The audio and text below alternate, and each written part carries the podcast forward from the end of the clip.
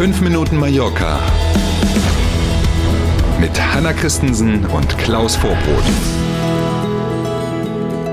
Zack, da sind wir wieder. Schönen guten Morgen, 16. November. Heute ist Mittwoch und hier kommt das Wichtigste von der schönsten Insel der Welt. 5 Minuten Mallorca. Schönen guten Morgen. Die gelb-roten TIP-Überlandbusse und die Züge auf Mallorca bleiben auch das ganze kommende Jahr kostenfrei. Jedenfalls für uns Residenten. Tolle Yay. Nachrichten. Yay. Genau. Tatsächlich eine gute Nachricht, muss man wirklich sagen. Passt in die Zeit und ja auch in das Gesamtprogramm weniger Autos, bla bla bla. Sie wissen, worüber wir reden. Machen wir ja oft Ja. genug, also darüber reden. Ähm, in diesem Fall ist das möglich, weil die spanische Zentralregierung das Portemonnaie aufgemacht hat. Es gibt einen Zuschuss für diese Überlandbusse und auch für die Züge hier auf den Inseln in Höhe von 43 Millionen Euro für den Nahverkehr Mhm. auf den Balearen im kommenden Jahr. Übrigens fast das Doppelte kriegen die Kanarischen Inseln. Ist ja auch ein bisschen mehr, ein bisschen größer und so. Ne, genau. Mhm. Ähm, die Züge können also Einheimische und Leute, die zwar keinen spanischen Pass haben, aber Resident hier sind, ja schon seit September kostenfrei nutzen. Mhm. Für diese gelb-roten Überlandbusse gibt es derzeit noch immerhin satte Rabatte. Je nachdem, wie oft man im Monat fährt, kann das bis zu 70 Prozent werden. Und ab Januar sind dann eben auch die gelb-roten Busse kostenfrei.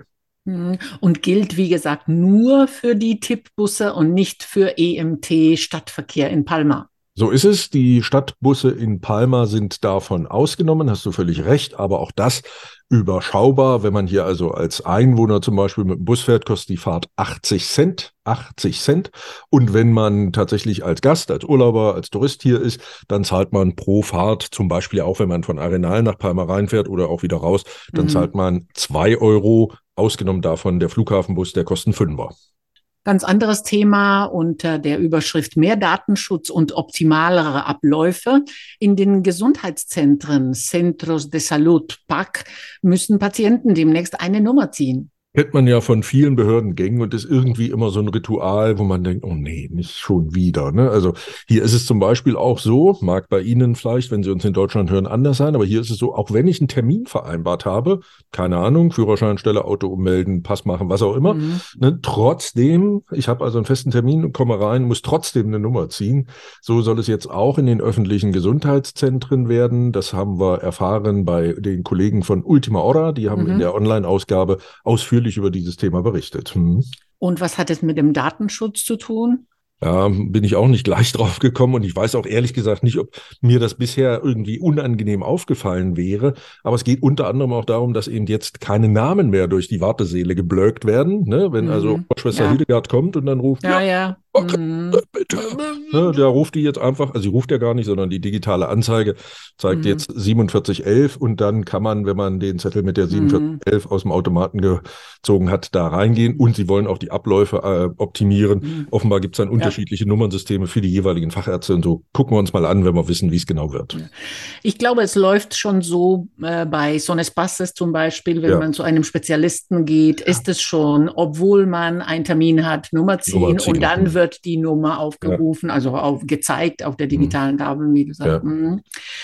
Wanderfreunde aufgepasst. Es gibt in der Gemeinde Calvia auf der Finca Galazzo eine neue Wanderhütte für Übernachtungen. Der Wanderweg GR221 ne, klingt so ein bisschen wie ein Außerirdischer, ist aber tatsächlich die Namensbezeichnung hier für einen Wanderweg. Der ist rund 300 Kilometer lang und führt mehr oder weniger quer durch das Tramontana-Gebirge.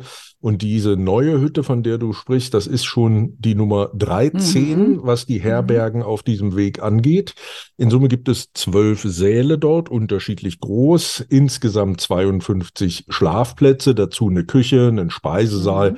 Und einen Mehrzweckraum, in dem unter anderem übrigens auch Workshops angeboten werden sollen. Mhm.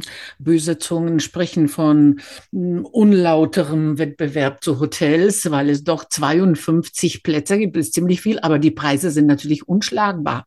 Das ist so, die gelten übrigens in allen Hütten gleich. Immer ist es so, dass pro Person die Übernachtung 14 Euro kostet, so jetzt auch in dieser frisch sanierten Hütte. Wenn man dann noch Handtücher dazu mieten will, dann sind das nochmal zwei Euro. Bettwäsche braucht man ja auch, wenn man die nicht selber mitbringt, nochmal 4,50 Euro. Frühstück kostet 5,50 Euro. Und wenn man auch Abendessen dort will, 9,50 Euro.